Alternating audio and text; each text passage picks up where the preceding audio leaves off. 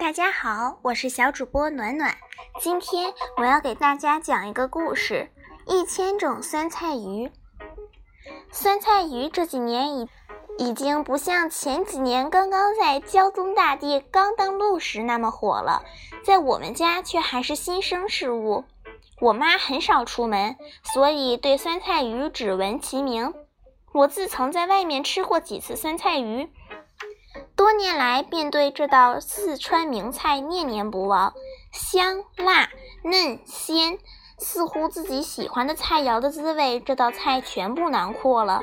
所以，我们家吃鱼汤的时候，我有意无意地说了几次，特别是对一个亲戚高超的酸菜炒手艺进行了高度的弘扬。没想到，母亲真的听在了心里。母亲不太识字，不会看菜谱。她的酸菜鱼做法完全是依葫芦画瓢，听一个亲戚说的。人家到我家聊天，不知怎么就聊到了酸菜鱼，两个人啰啰嗦嗦一下午。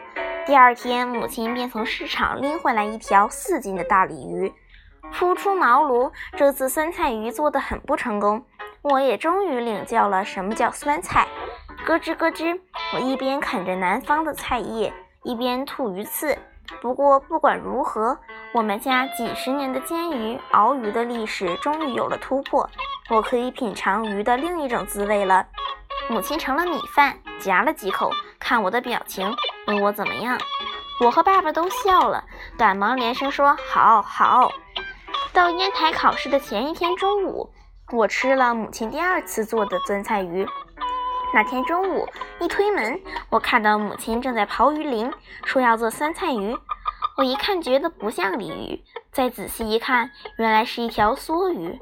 我好笑地反驳说：“妈，人家饭店做酸菜鱼可都用的是鲤鱼呢。”她抬头看看我，笑了。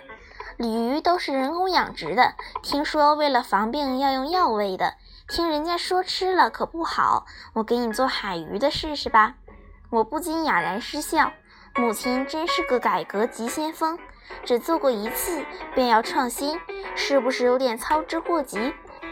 但是话说回来，只要用心，谁又敢说以后的经典酸菜鱼不可以用海鱼去做？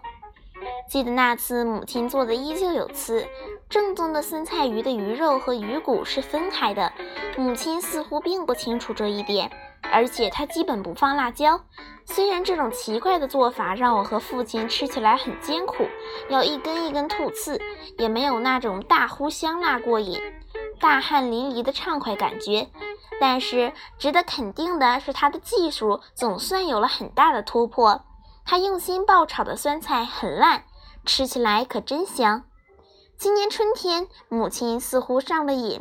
他突然想起来，冰箱里还有两条梭鱼，便决定要用这两条冷冻过的鱼给我们做酸菜鱼。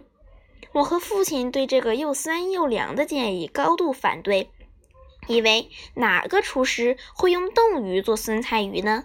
一是鱼已经不新鲜了，二是我们怕被鱼刺卡着。母亲这次似乎很有自信，她把鱼肉一片一片片好，还买了些麻椒，在烧炭的小火炉上放好铁锅，倒了不少花生油，那浓郁的香气真让人垂涎三尺。鱼上来的时候，鱼汤有些发黑，飘在不锈钢盆里的厚厚一层油花让我相信母亲已经吸取了上一次的经验。夹了几筷子鱼，很鲜，没有小刺。夹了几筷子酸菜，很嫩很香，不过还是不辣。呵呵，鱼可以有很多种滋味呢。这就是我们家的酸菜鱼，虽然不是很正宗，但是每次都很香。不知下次母亲会把酸菜鱼做成什么样子？在那个被叫做母亲的人的手上，酸菜鱼可以有一千种做法，这个是以前你肯定不知道的。谢谢大家。